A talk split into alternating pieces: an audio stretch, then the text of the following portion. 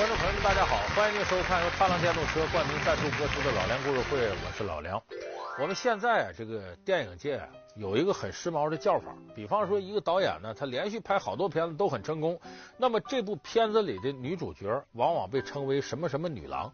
你比方说某女郎，周星驰的片子那星女郎，那么像成龙这样的大腕，在他片子里出现的这些女演员，也不可避免的呢，会被冠以龙女郎的字样。但是这个龙女郎啊，今天我们要说的，那不仅仅包括她片子里的，还有片子以外跟成龙发生过感情联系的，也有在那个片场里发生过绯闻的，也有的没有绯闻，但是彼此合作关系非常好的这样的女演员。那总而言之啊，任何一个女人只要跟成龙发生了一点联系，那就有聊不完的话题。人说爱情故事分分合合，不必难受。可是成龙。一个曾经和女人有着扯不清关系的话题巨星。我是一个永远让人家讲的是很多女朋友的人。他与邓丽君邂逅他乡，纯美恋情却如流星般划过。我根本不珍惜这种东西，我根本不懂。现在我是错了，我对不起他。嗯，我对不起很多人。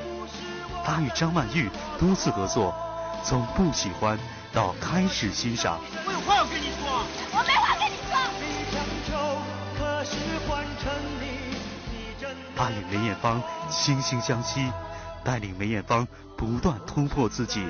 我为什么会相信你？为什么我会以为你会保护我？成龙与他们之间到底发生了哪些鲜为人知的故事？本期老梁故事会为你讲述龙与狼的故事。有一个人有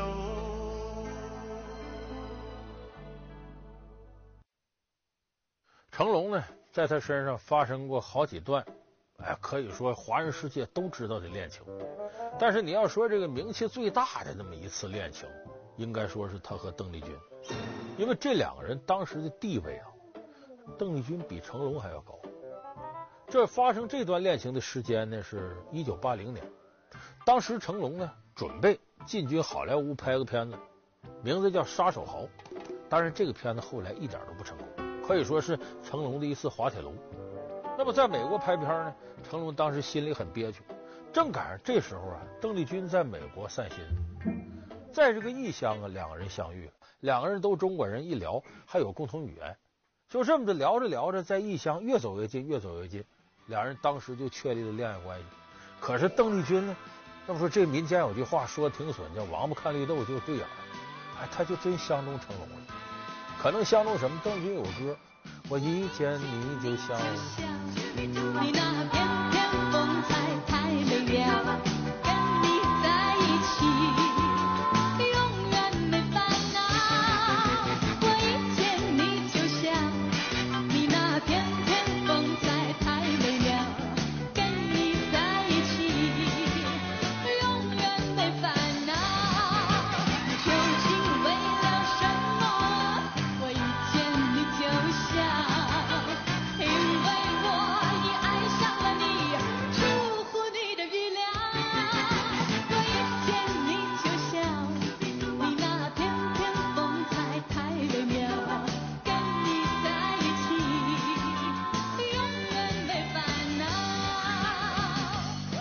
大家谈过恋爱的朋友都有这个经验，任何一段感情刚开始的时候都是美好的不得了，但是后来鸡飞狗跳那就甭管了。刚一开始的时候俩人也玩浪漫，哎，你比方说这个到海边走走了，晚上这个吃一顿这个烛光晚餐，然后呢俩人坐在天台顶上，天上星星月亮的，咱不说最浪漫的，俩人互相这个手挽手一起数星星吗？当然也有喝多的时候数月亮，一个两个，喝多了也有，就很很很很自然的。我跟你说，我在那边没有人，他在那边没有人。每天我不做事情打给他，他就打给我，吃饭啊、看电影啊、拍照啊，我还带个相机去拍照啊，两个聊天啊，其实很开心那个那种时候。但是我不会欣赏那种东西。可是这个浪漫的，跟大家说，它是有成本的，往往男的坚持不住。所以，就谈恋爱过程当中呢，哪个男孩能咬着牙跺着脚把浪漫坚持下来，他可能最终就把女孩追到手了。那么成龙呢，严格意义上说是一个不大懂浪漫的人。为啥？打小咱们以前给大伙讲过，七八岁就开始学武生，十来岁进武行，摸爬滚打，都跟些个糙老爷们在一块儿，他没有多少机会了解女孩的心事是什么样。你说邓丽君唱情歌的，本来这个浪漫心思就多，今天什么晚餐，明天一起到哪儿转悠去。这个时候，俩人的矛盾出现了。因为邓丽君是那种。她很怎么讲高贵啊？嗯，就是很干净、很高贵，呃，很很怕吵，很静。我不是，我一吃饭三围啊，那三位他就看我，有时候我那兄弟那种讲话的，啊，那个啊啊是不是啊？吵那个吵吵吵那个吵，他很吵的那种，你能不能？反正我跟邓丽君在一起的所有兄弟都走开的，也不倒茶，也不管他。所以兄弟们跟我讲，哎，邓丽君不好。最后有那么一回。邓丽君说：“你得一定陪我到哪个西餐厅吃饭。”成龙那天晚上答应外边别的约会了，跟一些哥们儿的狐朋狗友吃喝。可是呢，成邓丽君说了：“如果你不来，怎么怎么怎么怎么着？当然这种话不用我学，在恋爱中男女都知道，经常最后通牒：你要不来，我说个什么？”成龙硬着头皮到这餐厅来了。挺浪漫，点上烛光，什么你这牛排左刀右叉的，俩人就吃上了。吃上你知道，这不是为了吃，这吃的是个气氛，俩人得聊天啊。结果邓丽君一看成龙，脸拉的多长，本来那鼻子挺长，脸也长，然后吃吃吃吃吃，低着头一声不吱，就在那吃，风卷残云的都吃完了，过来啊，买单。邓军你干嘛？你奔丧去这是？成龙就说：“哎呦，我今天确实有事儿，我陪你吃完饭，我那边还得赶场呢。”把邓军气的，走吧，走走走走走。经了这回事之后，隔了一个多礼拜，俩人没联系。正赶这时候，成龙在美国这不太理想吗？片子也拍差不多了，香港有个片子，他要回去拍。这一回去，两个人这段感情经历了大约几个月吧，无疾而终了，散了。我根本不珍惜这种东西，我根本不懂。那现在，如果你现在来，现在知道了，现在我是错了，我对不起他，嗯，我对不起很多人。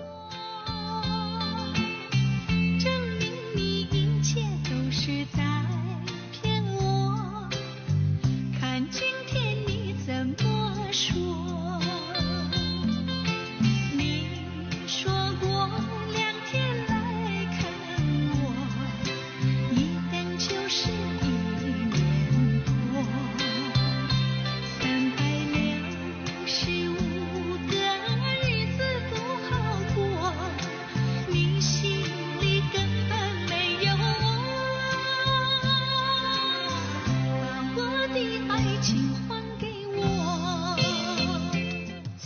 散了，不是说这两个人没感情。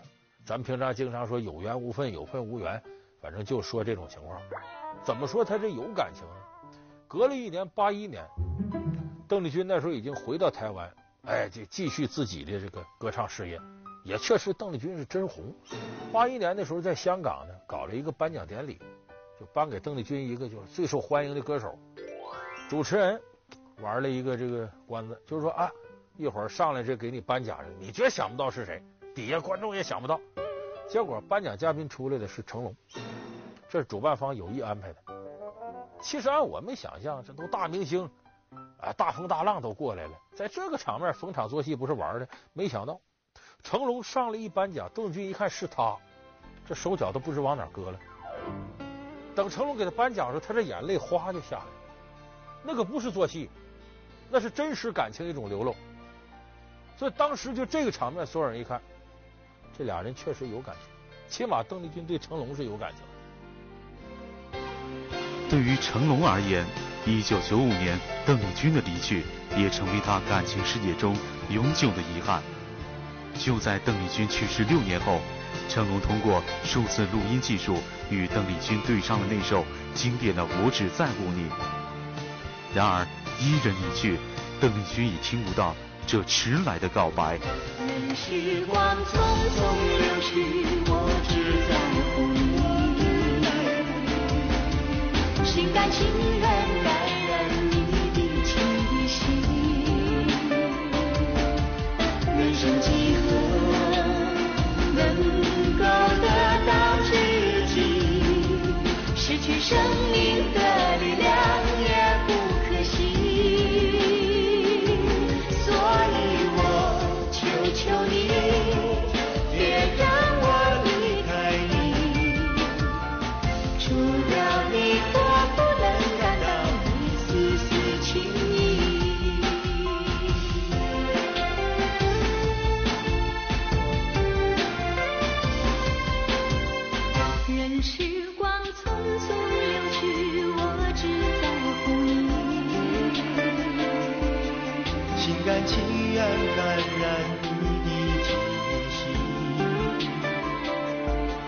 人生几何能够得到知己？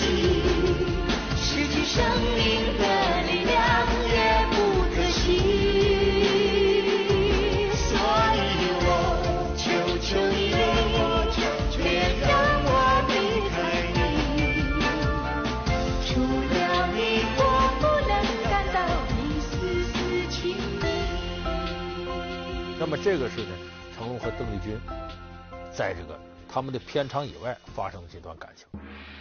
后来这成龙是大名人了，就有很多人关注他，所以好多人一看成龙这大名人身边有哪个女人，很正常啊，难免就传出绯闻。很早传出绯闻的是谁呢？是个大明星张曼玉。成龙开始跟张曼玉根本不认识，成龙在自编自导自演自己一个开山之作《警察故事》的时候，里头有个女主角叫阿美，谁来演这个？当时成龙就觉得呢，说是我也不一定用顶级的演员，这个要求他的演技不是很高，但是也不能用花瓶，怎么得跟我对手戏能对下来？当时选选了几个大腕，档期都对不上。这时候他经纪人给推荐，有个女演员挺漂亮，长得挺好看，还挺媚气，小狐狸眼，漂亮。谁？张曼玉。叫过来，成龙一看呢，那会儿张曼玉腕那就远没成龙大呀。成龙一看外形还可以，试试吧。就这么着呢，时间也紧，行，他就阿美了，咱开拍。阿美，阿美，听我说，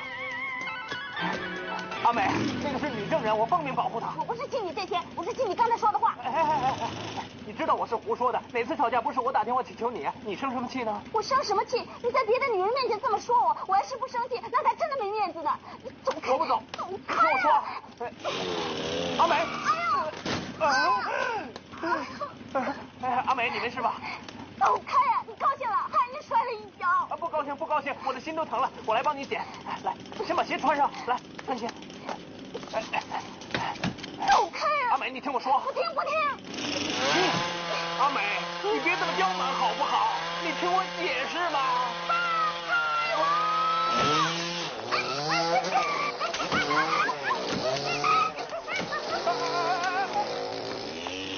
害死你！可演了几场对手戏，成龙来气了，这演员怎么跟木头似的？该哪个地方要调动感情了，他没动静了；该到这段四平八稳的铺下了，他动感情了，跟我这节奏完全不对。而且你事先让副导演跟他说没用，说多少回他节奏都对不上。成龙就最后急到一定程度，忍不住了，拍桌子骂张曼玉：“你怎么演的？你算什么玩意儿？你这叫学会？”你想这一说，大庭广众之下，张曼玉那是二十出头啊，女孩子哪经过这个呀？这一骂，你说这脸脸皮薄往哪放？她不像后来演员演到后来脸皮越来越厚，讲究那么两句话：窝瓜大的胆，城墙厚的一张脸。这刚入道时候不行，没经过这个，张曼玉那眼泪在眼眶里打转。所有片场人看着都认为这要哭要哭要哭。你看这成龙这暴脾气。可是张曼玉这时候忍住了，眼泪没掉下来，而且说：“好，你的要求是什么？”旁边副导演说：“啊，走走走，跟你说多少遍了啊！”张曼说：“好，开拍开拍开拍。”张曼玉拍了一遍，拍完没等副导演说：“不行，再来一遍，我没到位。”，这一个过程他拍了多少遍？拍了三十遍。最后成龙都说：“行行行行，停下来吧。”张曼说：“不行，没到位，我再来一遍。”成龙说：“你是没到位，我今天场租得花多少钱？”经过了今天这个事儿，到了第二天，张曼玉再拍的时候，里边多加了很多台词，加了很多戏，就是他自己这一晚上没怎么睡，就琢磨我第二天戏我非让你认可不可？你不瞧不起我，不当众说我吗？我就要给你点我自个儿的颜色给你看。回来了，阿梅，太过分了你！阿梅，你听我说嘛，阿梅。陈家駒，你是不是希望我回不来啊？见我上飞机自己就跑了，还把我护照拿走，害得我到了巴厘岛玩也不能玩，就被人家送回香港来了，还扣留我十几个钟头，当我是无证市民。去，你去什么去啊？我死也要说啊！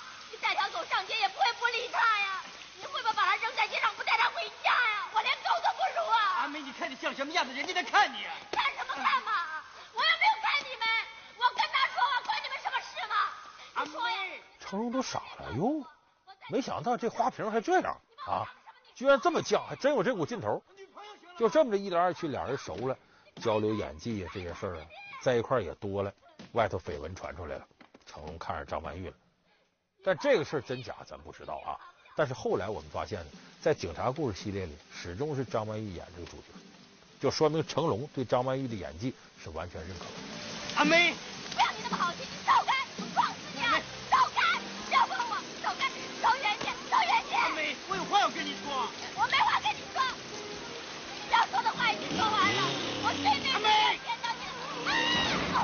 那么我们刚才说这个张曼玉呢，大美女，一般人都会往那上想。可是下边我要说这女演员呢，跟成龙合作了很长时间，大家才往这上琢磨。但其实他俩这关系非常非常的清白，就是合作关系，彼此欣赏。这个人是谁？梅艳芳。梅艳芳在八十年代初那时候已经红起来了，但是达不到香港歌坛天后级。她是八十年代中后期，梅艳芳到那高度。一开始的时候呢，梅艳芳跟成龙呢签约了一家影艺公司。梅艳芳知道成龙。啊，七岁入武行啊，七小福啊，摸爬滚打这些年，知道他遭的这些罪。梅艳芳跟成龙说：“你知道我吗？我罪遭的一点不比你少。你七岁入行，我四岁就开始。梅艳芳家哥四个，他爸爸呢，在梅艳芳小的时候就离开他娘几个了。他母亲呢，开个歌舞厅啊，弄个什么的。梅艳芳四岁开始就在歌舞厅小童星上去唱歌去。”上面唱歌，下来干嘛呢？扫地、打扫卫生，就干这个。所以梅艳芳是打小就开始做歌女，在这行里摸爬滚打，有生存压力，遭罪啊。所以梅艳芳跟成龙一交流，这个成龙是真想不到你还有这经历。正好那时候成龙呢要拍一个片子叫《奇迹》，里边就有这么一个歌女的形象。嘿，你来演演试试。全为你深深入迷。柔情万缕，倾你心底。万花开放，开放谁最美丽？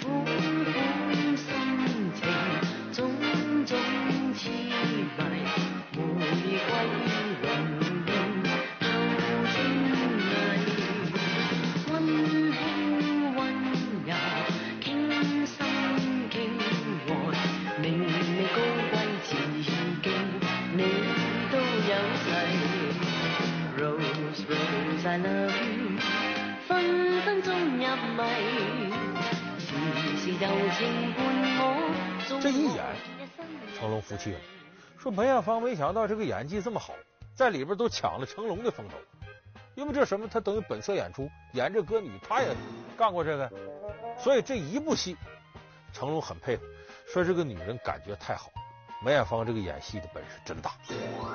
那么后来呢，他获得成龙认可了。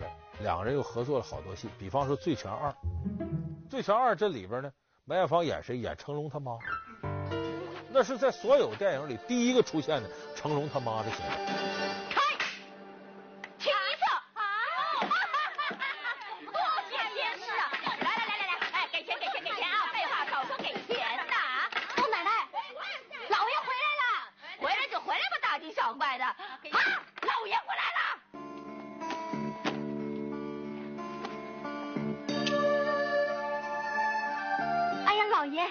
回来了，一路上累不累呀？不累不累。我继续。啊。小妈没打麻将。打哪头？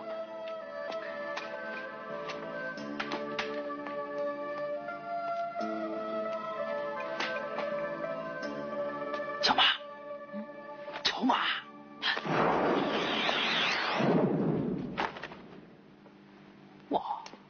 所以经过这几次合作呢，成龙心里有底儿了，他把梅艳芳当成什么？当成保险房。九五年的时候去好莱坞拍《红番区》，最后确定女主角也是梅艳芳，因为首次冲到好莱坞去，心里他得琢磨琢磨哪个女演员拿过就能用，而且一用就灵的，他优先选择了梅艳芳。李丽，开门啊！开门！吵什么？你快点开门啊！还没好啦。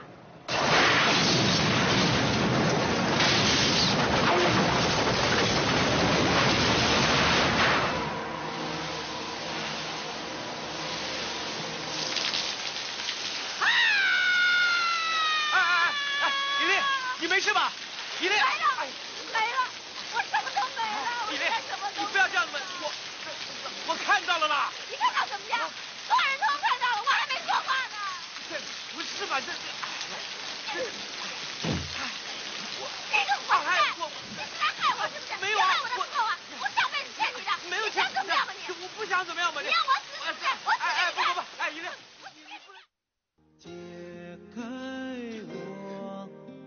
继张曼玉、梅艳芳之后，章子怡、范冰冰等人又成为新一代的龙女郎。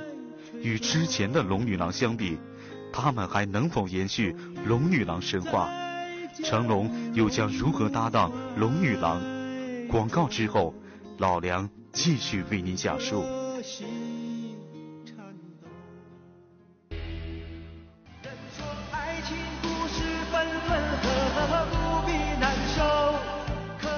成龙，一个曾经和女人有着扯不清关系的话题巨星。我是一个永远让人家讲我是很多女朋友的人。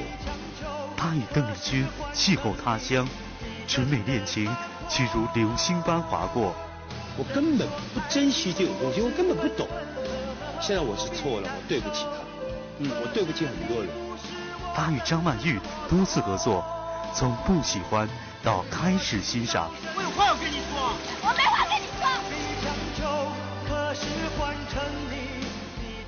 他与梅艳芳惺惺相惜，带领梅艳芳不断突破自己。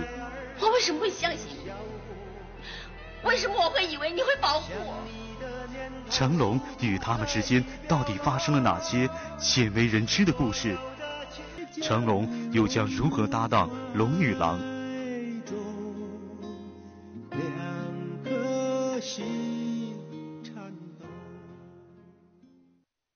所以今天呢，我们给大家说了几个所谓的这个龙女郎。这个龙女郎啊，梅艳芳和张曼玉为什么说他俩？他俩特殊，都跟成龙合作了好多部片子。后来成龙你看跟章子怡呀、跟杨采妮呀、跟这、这、这个刘亦菲呀、还有范冰冰啊，都是合作一部就拉倒，合作一部就拉倒。所以这些位我们看基本上是很难进入成龙大哥的法眼。但是成龙挑选龙女郎呢，没有原地踏步，还经常把眼界打开，走到国际上去。你看后来拍一部片子叫《神话》，他找了一个韩国龙女郎金喜善，金喜善大美女，两个人在一块合作。